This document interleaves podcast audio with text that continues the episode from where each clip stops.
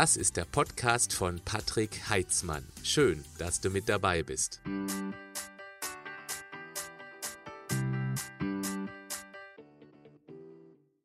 Auf meinem YouTube-Kanal gibt es ein Format, das immer mittwochs gesendet wird, was bei der Community hervorragend ankommt. Es heißt, du fragst, ich antworte. Ich nehme mir eine Frage aus der Community vor und mache da eine sehr ausführliche Antwort dazu. Dieses Format kommt so gut an, dass mein Team und ich uns entschlossen haben, die Audiospur davon auch hier auf meinem Podcast-Kanal zu veröffentlichen.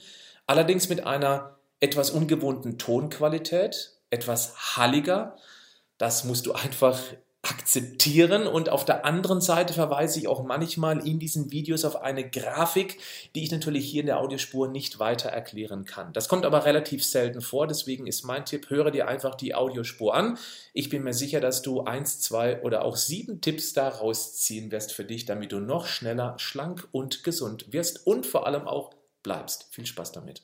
Weiter geht's mit einer neuen Session. Du fragst, ich antworte. Drei Fragen heute mal wieder.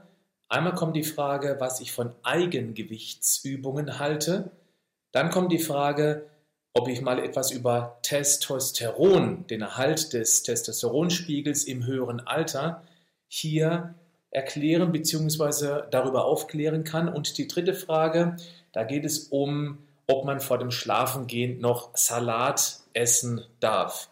Du findest auch die Timecodes zu den einzelnen Fragen wie immer in den Show Notes zum Podcast beziehungsweise in der Beschreibung zum Video. Fangen wir an mit der ersten Phrase, Fra Frage, die kommt von Athanasius. Die hat mich über YouTube erreicht. Was hältst du von Eigengewichtsübungen, Liegestützen, Dips, Untergriff, Klimmzüge, Kniebeugen, Crunches? Und wenn du noch Zeit und Lust hast, Kurzhantel-Bizep-Übungen.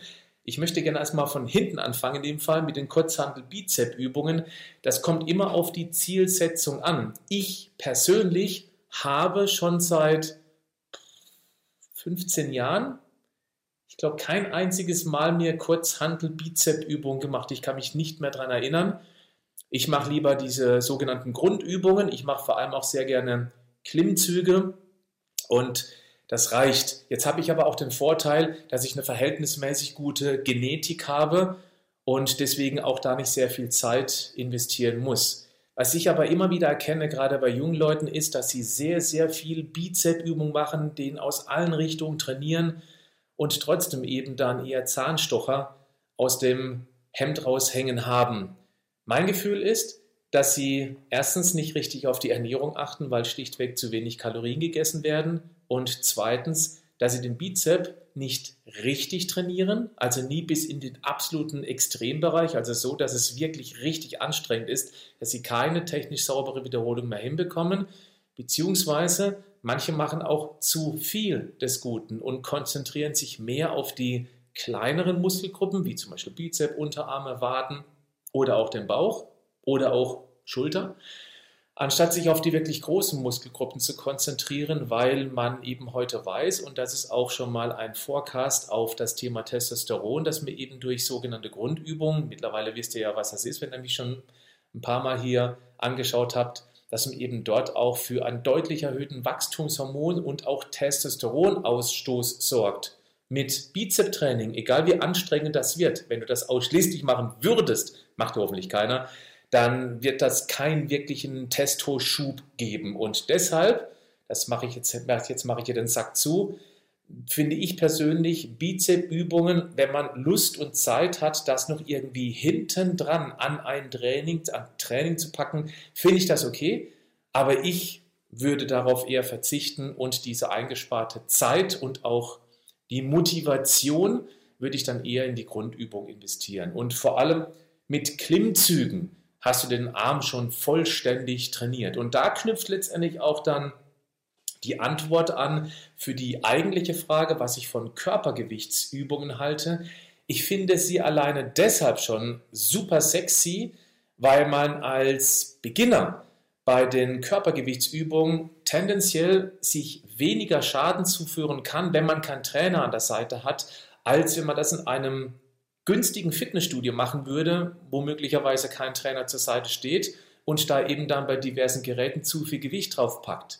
Denn wenn wir beim Eigengewichtstraining ein paar Ausführungsfehler machen, dürfen wir nie dabei vergessen, es ist immer noch das eigene Körpergewicht, was getragen werden muss. Und da ist die Verletzungsgefahr auf jeden Fall geringer, auch wenn sie noch vorhanden ist, als eben bei Übungen, wo man haufenweise Gewicht drauf lädt, um die anderen im Studio möglicherweise zu beeindrucken. Also ist meine Antwort, finde ich super. Natürlich sollte man unbedingt darauf gucken, klar, dass man eine möglichst gute Trainingstechnik hat. Aber auch da würde ich immer sagen, dass man es nicht völlig übertreiben soll, weil das, was ich immer wieder erlebe, ist, dass viele Menschen erst gar nicht anfangen mit zum Beispiel Kniebeugen oder Liegestütz, weil sie Angst haben vor falscher Technik und nichts ist kontraproduktiver als überhaupt nichts zu tun, als möglicherweise eben ein paar kleine Ausführungsfehler mit einzubauen, die der Körper aber normalerweise auch gut wegstecken kann. Ich möchte gerne, dass ich hier richtig verstanden werde. Auch ich lege immer den größten Wert auf die Technik, bevor eine Belastungssteigerung in welcher Art auch immer kommt. Aber ich finde es eben schade, wenn man sich aufgrund der Angst, was falsch zu machen, gar nicht zum Eigengewichtstraining entscheidet und man deswegen eigentlich eher einen größeren Verlust hat durch Nichtstun, als wenn man eben ein paar kleine Fehlerchen hätte. Es gibt ja auch Calisthenics, ich hoffe, das ist richtig ausgesprochen. Ich habe mich nie wirklich damit befasst, finde es aber super interessant. Ich selber mache hier CrossFit. Beim Calisthenics macht man eben auch sehr, sehr viel Eigengewichtsübung. Das besteht letztendlich aus Eigengewichtsübung und sehr, sehr imposante Ausführung. Also wer das drauf hat, fetten Respekt dafür. Das ist echt unglaublich, was die Jungs, die das schon lange machen, da drauf haben. Hätte ich keine Chance, muss ich ehrlich sagen. Ich bin im CrossFit zu Hause. Im CrossFit machen wir sehr viel mit Eigengewichtsübungen. Und wenn du, wenn ihr Lust habt, dann schaut bitte mal unter die Playlist bei YouTube. Da gibt es insgesamt im Moment sieben geführte Workouts, sechs davon gemeinsam mit meiner Frau Eileen, wo wir bis auf eine winzige Ausnahme, ich sage nur Klammer auf Milchtüten, Klammer zu, wo wir nur mit Körpergewichtsübungen arbeiten. Und da sieht man, dass man eben auch mit dem Körpergewicht wahnsinnig intensiv trainieren kann. Sehr häufig kommt das Feedback, das sieht man dann in den Kommentaren bei YouTube, dass äh, dieses Training, was wir davor machen, viele von euch fix und fertig gemacht hat. Damit schaffen wir den notwendigen Reiz, um eben voranzukommen. Und das ist der Punkt, mit dem ich gern diese Frage abschließen möchte, denn ein Handicap haben Körpergewichtsübungen, insbesondere für die, die, ja, ich sage jetzt mal, dicke Muskeln aufbauen wollen. Denn wir kommen irgendwann an unsere Belastungsgrenze.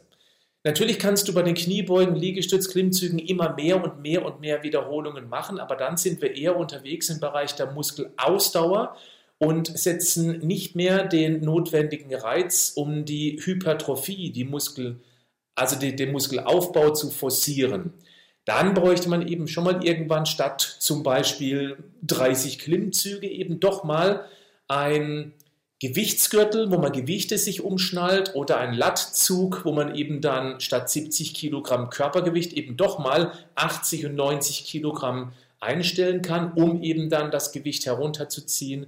Bei den Kniebeugen kann man eben auch bis ins Unendliche letztendlich draufladen, was eben bei den Körpergewichtsübungen nicht geht. Klar kannst du den Freund auf die Schulter packen, kannst damit Kniebeuge machen, worunter wahrscheinlich auch die Technik ein klein wenig leiden würde. Ich denke, ihr versteht, was ich damit meine. In dem Fitnessstudio haben wir die Möglichkeit, konsequent die Belastung in kleinen Schritten zu steigern. Und das sorgt eben dann für die notwendige Muskeladaption. In dem Fall, wenn man das Gewicht dementsprechend hoch hält, die ähm, Time Attention, also die, die Belastungszeit innerhalb eines Satzes, dass man die eben irgendwo zwischen 45 und 60, vielleicht 70 Sekunden hält. Das entspricht ungefähr zwischen 6 und 12 Wiederholungen, wenn man die in einigermaßen sauberen Tempo ausführt, also ruhigen Tempo ausführt. Das ist dann das, was wir eben unter dem Muskelreiz kennen, der den Muskel zum Aufbau animiert. Aber eben nur dann, wenn man auch nach der ja, maximal 12 Wiederholung wirklich erledigt ist. Also sprich, wenn der Muskel ausgereizt ist. Das ist die einzige Einschränkung. Ansonsten bin ich selber ein Riesenfan von Eigengewichtsübungen. Ich mache selber sehr viele Workouts, gerade wenn ich dann auf Reisen bin, im Hotelzimmer beispielsweise.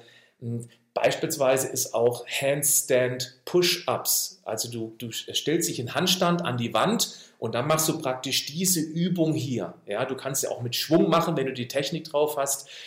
Du kannst auch nur eine ganz kleine Bewegung machen, falls es am Anfang für die allermeisten noch zu schwer ist. So hast du eben auch super ein Schultertraining mit dem eigenen Körpergewicht drauf. Das ist eine gute Übung, die natürlich auch einen gesunden Schultergürtel voraussetzt, klar, aber da, da gibt es eben schon viele Möglichkeiten. Oder auch Toes to Bar. Klar, du brauchst irgendwas, wo du dich dranhängen kannst äh, und dann kannst du eben versuchen, praktisch an der Stange hängend mit den Füßen bis zur Stange hochzukommen. Da gibt es eine Schwungtechnik, du kannst aber auch strikt machen.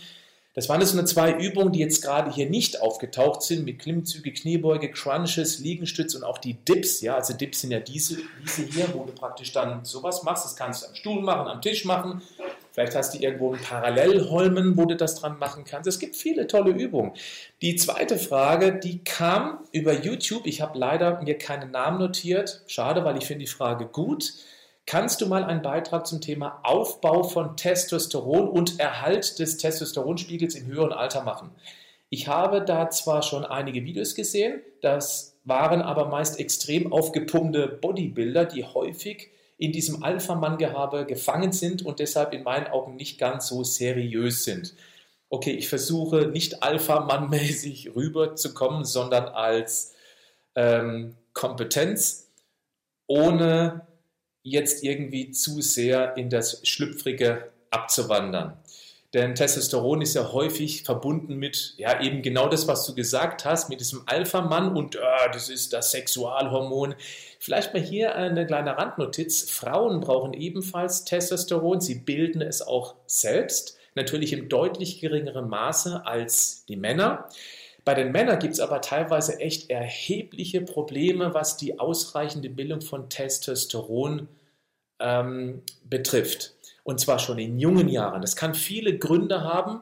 Ein Grund ist beispielsweise schon mal, äh, beispielsweise schon mal starkes Übergewicht, weil Fett aromatisiert Testosteron zu Östrogen. Das ist eher das als weiblich bekannte Hormon. Männer haben das auch. Natürlich auch umgekehrt wieder wie die Frauen in deutlich geringeren Maße. Und Östrogene sind die Hormone, die eher weich machen. Und auch tendenziell ähm, natürlich dann gerade beim Mann eher im geringen Maße vorhanden sein sollte. Wenn man viel Körperfett mit sich rumträgt und eben dann Testosteron auch vernünftige Werte eigentlich hätte, das aber aromatisiert und zu Östrogen wird, hat man natürlich ein Problem. Das ist klar. Generell ist es so, dass es ja man das Ganze messen kann, auch per Speicheltest, das kann man im Speichel nachweisen. Und da gibt es eben dann einen Referenzbereich, also von bis. Und meine, mein Rat wäre, dass man konsequent eher im oberen Referenzbereich sich aufhalten sollte. Und genau hier ist eben die Problematik, dass man normalerweise so ab ungefähr dem 30., 35., manchmal erst ab dem 40. Lebensjahr, dass es da langsam runtergeht mit dem Testosteron. Ich kann es nur aus eigener Erfahrung sagen, weil ich ja regelmäßig mich durchtesten lasse. Ich bin ganz oben an der Kante. Ich bin jetzt knapp 46 Jahre alt zu diesem Zeitpunkt. Und ich weiß eben auch, womit das zusammenhängt. Und über das werde ich eben auch heute hier sprechen. Denn natürlich kann man den Testosteronwert manipulieren im positiven Sinne.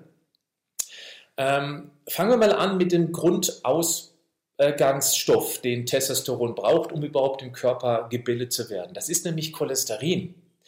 Und schnell wird klar, wenn man beispielsweise eine sehr, sehr fettarme Ernährung hat oder auch mit dem Älterwerden wegen bestimmter Probleme, wie zum Beispiel ein erhöhtes Cholesterin, das ist jetzt ein ganz anderes Thema, weil aus meiner Sicht hier ganz, ganz viel Mist erzählt wird, getriggert von der Pharmaindustrie. Aber wie gesagt, das ist ein anderes Thema, weil die, Cholesterinwerte werden immer weiter runtergeschraubt, schon seit vielen Jahren und Jahrzehnten, damit man potenziell immer mehr Patienten hat, die eben dann cholesterinsenkende Medikamente zu sich nehmen sollen. Und da ist eben das große Problem. Denn wenn wir Cholesterinsenker nehmen, dann hat das nicht nur einen Einfluss auf unsere Mitochondrien, weil zum Beispiel eben auch das Coenzym Q10 massiv darunter leidet, was eben uns Energie gibt über die Mitochondrien, sondern eben auch, ähm, wir schrauben bewusst nach der Schraube unseres Ausgangsbausteins Testosteron und das sollten wir nicht tun. wer ordentlich Testosteron haben möchte, der sollte tatsächlich, Achtung, weniger Kohlenhydrate essen, weil zu viel Insulin, zu viel Blutzucker wirkt ebenfalls gegensätzlich zum Testosteron, also lieber etwas weniger Kohlenhydrate. Ich rede nicht von einer ketogenen Ernährung. Ich habe auch überhaupt kein Problem mit Kohlenhydraten, aber wer eben morgens nur Müsli isst, mittags nur Nudeln, abends nur Abendbrot und auch gerne süße Getränke und Süßigkeiten und dann ein niedriges Testosteron hat, wäre das auf alle Fälle schon mal ein sinnvoller Ansatzpunkt, weil wer nämlich viel von dem isst, viel Kohlenhydrate, viele, Moment, doch genau Kohlenhydrate, der wird auf der anderen Seite tendenziell eher weniger Eiweiß und vor allem weniger Fett essen. Und Fett ist hier ganz wichtig, weil es eben auch dafür sorgt, dass wir genügend Cholesterin haben, dass wir dadurch eben auch genügend Testosteron bilden können. Welches Fett? Nicht das immer wieder gelobte pflanzliche Öl, weil es gibt viele Öle, die sind eben völlig kontraproduktiv, wie zum Beispiel Distelöl, Sonnenblumenöl, Maiskeimöl, weil die viel zu viel Omega-6-Fette haben, die fördern Entzündungen und das ist alles andere gut für einen gesunden Testosteronspiegel. Wenn Öl oder wenn, also wenn Öl dann Olivenöl, beziehungsweise auch gesättigte Fette, die weiß Gott nicht so schlimm sind, wie es immer wieder heißt. Ich kann diesen Schwachsinn auch echt nicht mehr hören. Boah, da muss ich jetzt aufpassen, dass ich nicht aggressiv werde, wenn immer noch erzählt wird, gesättigtes Fett, das macht Herz-Kreislauf-Erkrankungen. Es ist Bullshit. Das Erste, was Herz-Kreislauf-Erkrankungen verursacht, das sind Entzündungen der Intimia, also sprich der Innenseite der Blutgefäße. Und dann kann ein Cholesterinproblem sein, wenn mich das Cholesterin oxidiert und dann kommen Makrophagen und fressen das auf und bilden Plaques, die da kommt Kalzium, was eingelagert Jetzt bin ich gerade schon wieder abgeschweift. Nochmal zurück. Also, wir brauchen fettreiche Lebensmittel. Jetzt nicht übertrieben Fett, aber Fett muss auf jeden Fall eine Rolle spielen. Deswegen nehme ich beispielsweise auch fast ausschließlich nur Vollfett-Milchprodukte zu mir. Dann ähm, beim Fleisch würde ich auch den Fettrand niemals abschneiden. Also meine Hauptquelle für gesättigte Fette oder für Fette allgemein sind tatsächlich Milchprodukte. Ich liebe meinen 20% Fettquark. Ich mache sehr, sehr viel mit reichlich Olivenöl. Das mache ich da auch. Und das hat mir auf alle Fälle da geholfen. Wir brauchen aber noch ein paar andere Dinge, um ausreichend Testosteron bilden zu können, nämlich zum Beispiel Vitamin D. Man hat festgestellt, dass wer adäquate, also gute Vitamin D Blutspiegel hat, der hat weniger von dem sogenannten sexualbindenden Globulin. Ähm, SBG SBHG heißt es, glaube ich, abgekürzt in einem Bluttest, wo man das messen lassen kann. Weil dieses, ähm, dieses Globulin, das bindet praktisch Testosteron und macht es damit unbrauchbar. Und wer vernünftige Vitamin D-Spiegel hat, so zeigen es zumindest Studien, die haben eben dann auch weniger davon. Es ist weniger gebunden. Wir wollen es nicht gebunden haben, wir wollen es frei zur Verfügung haben.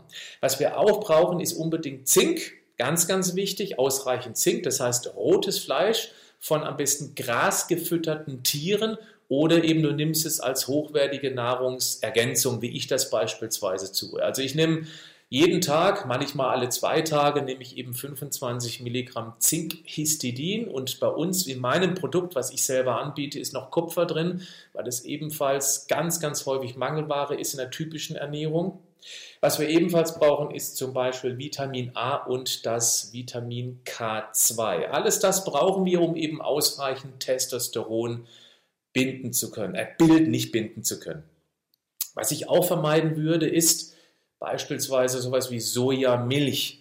Es ist bestimmt nicht schlimm, wenn wir ab und zu mal irgendwie ein Tofu oder ein Tempeh zu uns nehmen, aber gerade Sojamilch nehmen wir, wenn wir das trinken, auch gerne mal in etwas größeren Mengen zu uns. Und da sind eben östrogenähnliche Wirkstoffe drin und das kann eben auch die Testosteronproduktion. Es ist auf alle Fälle nicht förderlich. Ja? Also es gibt auch wieder Studien, die sagen, nein, das stimmt alles nicht, das hat keinen Einfluss. Ich bin da sehr skeptisch. Ich kann dir nur sagen, was ich mache und bei mir kommt Sojamilch weder für mich noch für meine Frau und erst recht nicht für meine Kinder bei uns in die Küche. Ich greife dann für meine Shakes beispielsweise lieber auf Hafermilch zurück, weil die haben eben dann nicht so östrogenähnliche Wirkstoffe drin. So mache ich meine Shakes. Nicht, weil ich nichts, äh, weil ich irgendwas gegen Milch habe, aber ich habe gerne einen Ausgleich. Da ist noch ein bisschen Tierethik mit im Spiel. Ich konsumiere so auch schon genügend Milchprodukte und so habe ich eben hier einen gewissen Ausgleich. Und die Hafermilch, die schmeckt mir auch äußerst gut.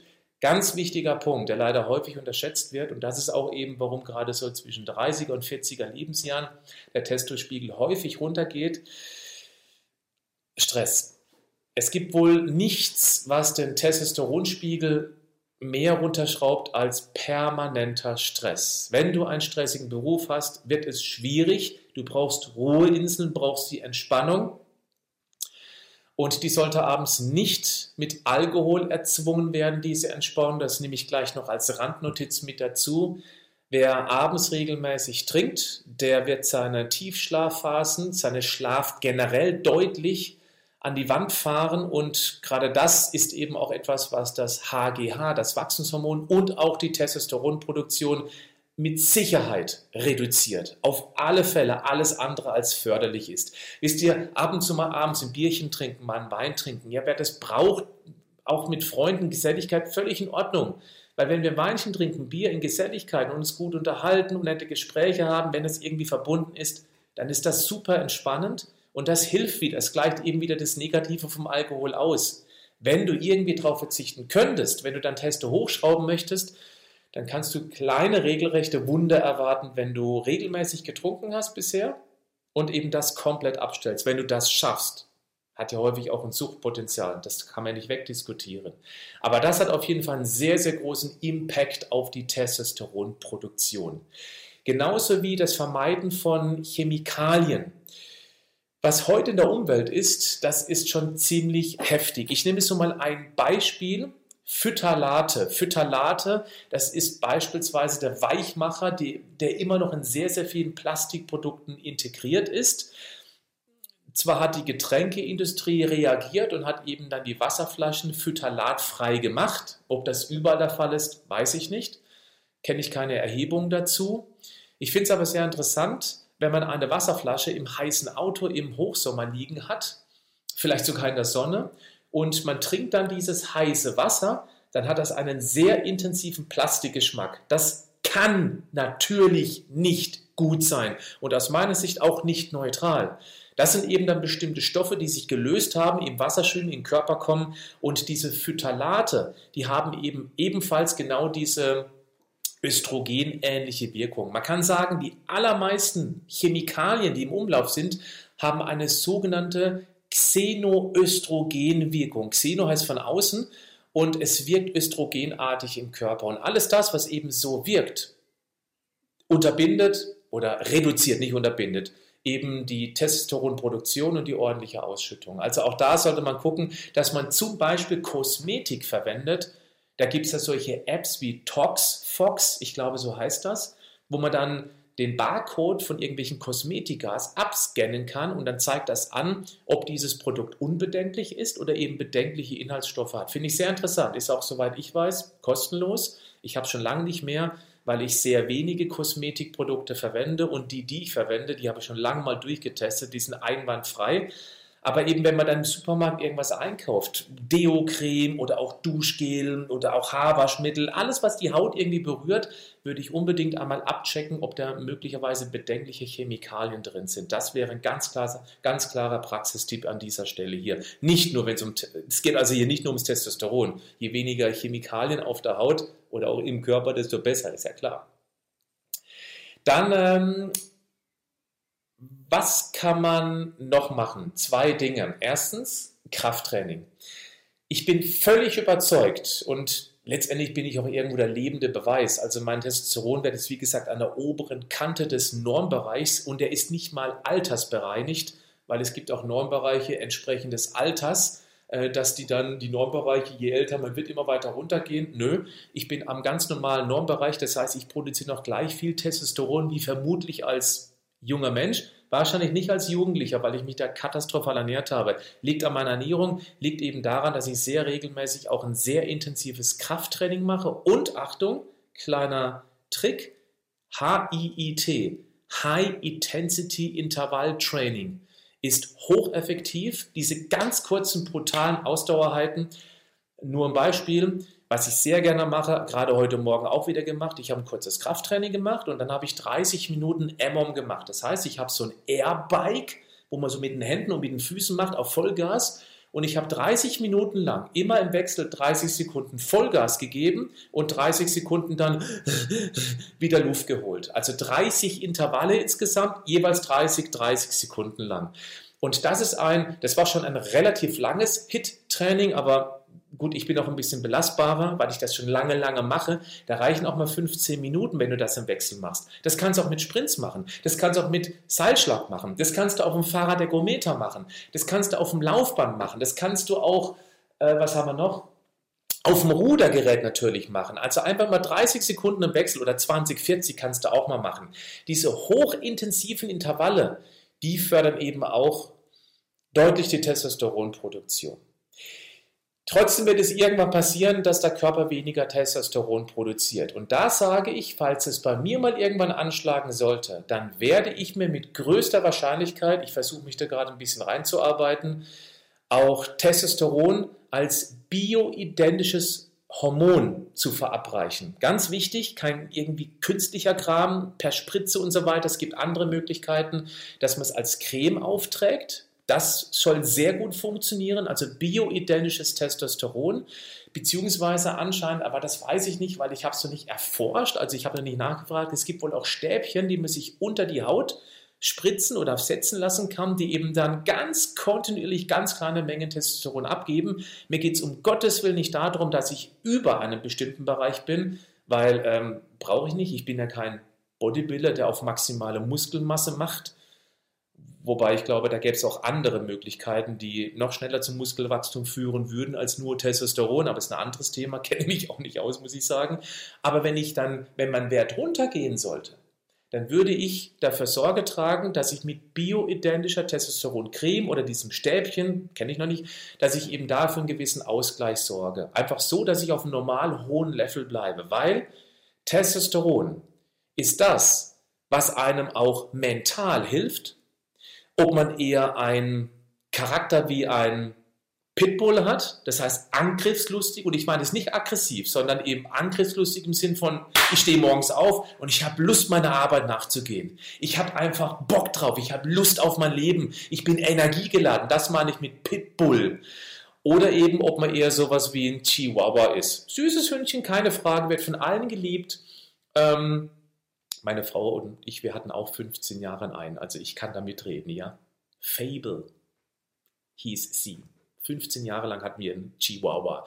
Aber es ist halt kein Hund. Ich habe es immer Hutze genannt. Hutze.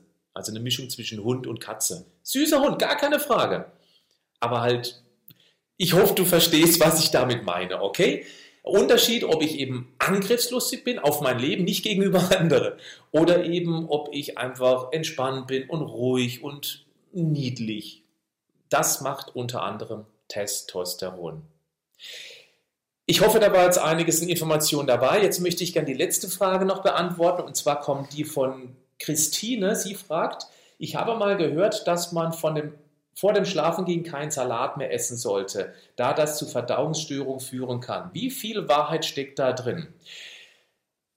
Äh, relativ wenig, ist aber nicht komplett sinnfrei. Also, zum einen, es gibt ganz individuelle ähm, Befindlichkeiten. Einfaches Beispiel, meine Frau isst abends gerne Salat. Sie verträgt es offensichtlich einwandfrei. Bei mir dagegen, ich mag es abends nicht. Ich esse abends, wenn dann nur ganz, ganz wenig Salat. Irgendwie mag ich es abends nicht. Und da höre ich einfach auf meinen Körper. Wenn ich Salat esse, und da kommt jetzt bitte genau hinhören, und das, da sehe ich mit Abstand die größte Problematik, das gilt übrigens auch für Rohkost, weil Salat ist ja Rohkost, und das, was zum hauptsächlichen Problem, jetzt mal unabhängig vom Schlafen gehen, sondern generell bei Rohkost führt, sind zwei Dinge. Erstens, es wird zu wenig gekaut. In dieser heutigen Zeit hat bei vielen Menschen Essen irgendwie so einen stressigen, ist, eine Art stressige Nebensächlichkeit geworden. Ein Muss, ja, ich muss halt essen, damit ich satt bin, damit ich dann wieder funktionieren kann. Da wird nebenher auf dem Handy rumgefummelt, da wird ein Computer gemacht, da wird ein Buch gelesen, was auch immer. Man ist eben permanent am sich unterhalten, aber man nimmt es gar nicht mehr richtig wahr. Also wird ein paar Mal zu wenig gekaut, wie es eigentlich notwendig wäre, damit dieser Matsch eben dann im Magen erstmal anverdaut wird, um dann in den Dünndarm weiter zu gelangen, wo er eben dann verdaut wird, bis er im Dickdarm kommt, wo er eben durch Bakterien dann letztendlich fermentiert wird. Und da ist es aus meiner Sicht ganz, ganz wichtig, dass es wirklich im Brei ist. Rohkost wie eben auch zum Beispiel Salat. Das soll bedeuten für diese Frage hier, ja, Abendsalat oder auch Rohkost ist okay, wenn man es wirklich absolut gründlich kaut. Und da wäre auch mein Zusatztipp, den haben viele von euch schon mal gehört, wenn sie schon länger zuschauen, dass man dann zum Essen, gerade bei Rohkost, beim Salat, dass man zum Essen nichts trinkt. Davor, danach, kein Problem, aber nicht zum Essen. Warum? Weil man eben dann kaut und wenn man dann beim Kauen noch einen Schluck Wasser oder Wein oder Bier in den Mund nimmt oder einen Tee, dann ist der Brei schneller hinten runter geschluckt, weil es dann ja geht. Aber eben dann fehlen vielleicht noch drei, vier, fünf, sieben oder auch zwölf Mal das Kauen, was eben das noch mehr aufschlüsselt, noch breiiger macht, damit eben die Verdauungsenzyme noch besser angreifen können. Weil das Ganze kann nämlich dann zu einer Fehlbesiedelung des Dünndarms führen wenn es eben nicht gut gekaut irgendwie da unten ankommt. Und das ist der zweite Grund, warum eben viele vielleicht eine Rohkost noch bewusste Pause nicht vertragen. Durch diese Fehlbesiedelung. Und das schließt wieder beim ersten an, wir sollten uns viel, viel mehr auf ein intensives Kauen konzentrieren, dann wird man erheblich weniger Probleme damit haben. Ich selbst bin ein ganz großer Fan von Salat. Ich esse halt nur nicht abends. Ich esse ich würde mal sagen, im Schnitt jeden zweiten, Tags, äh, jeden zweiten Tag esse ich Mittag, manchmal jeden dritten Tag einen Salat. Da mache ich dann eine Schafskäse rein oder auch mal eine äh, Bohnen und solche Geschichten. Ich mache eine leckere, intensive Soße mit dazu, ein paar Kräuter noch mit rein, ein bisschen Senf, manchmal ein bisschen saure Sahne. Schmeckt mir wahnsinnig lecker. Also ich bin jemand, der sich richtig auf einen Salat freut, wenn ich weiß, heute Mittag esse ich wieder Salat. Wichtig ist eben auch, dass ich ausführlich kaue. Ich esse halt nur nicht abends, weil ich das Gefühl habe, irgendwie, ich mag es abends nicht. Ich mag abends andere Sachen. Bezogen nochmal auf die Frage wäre auch noch ein Abschlusstipp, dann sind wir auch durch für heute, dass man möglicherweise auch mal ein Ernährungstagebuch führt, in dem auch eine Rubrik Schlafqualität mit einführt. Das bedeutet, ich esse einen Salat, am nächsten Morgen wache ich auf und fühle rein, okay, auf einer Skala von 1 bis 10, wie schnell bin ich heute wach geworden? Dann äh, vielleicht noch eine zweite Skala, wie fit fühle ich mich nach dem ersten Kaffee auf einer Skala von 1 bis 10. Dann vielleicht auch noch mal zwei, drei Stunden später, bin ich jetzt richtig wach geworden? Kann ich mir da eine 1 geben, eine 10 geben? Und so kriegt man ein Gefühl dafür und immer aufschreiben, was man eben dann am Vorabend als Abendessen hatte. So kann man auch die Schlafqualität besser kennenlernen, wie sie abhängig ist von irgendwelchen letzten Mahlzeiten vor dem Schlafengehen oder eben auf dem Alkohol, wie vorhin schon ganz kurz erwähnt. Das könnte sehr interessant sein. Das macht auch nicht wirklich viel Arbeit. Man muss sich halt einmal einen Block hinlegen und eben sich überlegen, okay, welche Frage möchte ich mir gerne stellen. Ich habe das auch gerade eben aus den Fingern rausgesaugt. Es gibt bestimmt auch andere Möglichkeiten. Auch hier, wenn du Lust hast, schreib doch in die Kommentare, was du dir vorstellen könntest, was in ein solches Ernährungstagebuch auch noch als äh, als Frage rein müsste. Das fände ich auch bestimmt sehr interessant. Nicht nur ich, auch bestimmt einige andere, dass man sich selber raussuchen kann, ey, das ist für mich interessant. Diese fünf Fragen stelle ich mir, vielleicht auch zu bestimmten Uhrzeiten, also direkt nach dem Aufstehen. Vielleicht mittags, vielleicht abends habe ich noch Restenergie und dass man immer abgleicht, was habe ich vorher gegessen, wie fühle ich mich dann und irgendwann bekommt man so eine Art Muster. Und dann stellt man sehr bald fest, was einem sehr gut bekommt und was einem weniger gut bekommt. Und das kann dann für den Salat sprechen, möglicherweise aber auch gegen den Salat. Gut, das war's für heute. Bis zum nächsten Mittwoch. Bleibt gesund, aber macht doch was dafür. Bis dann. Tschüss.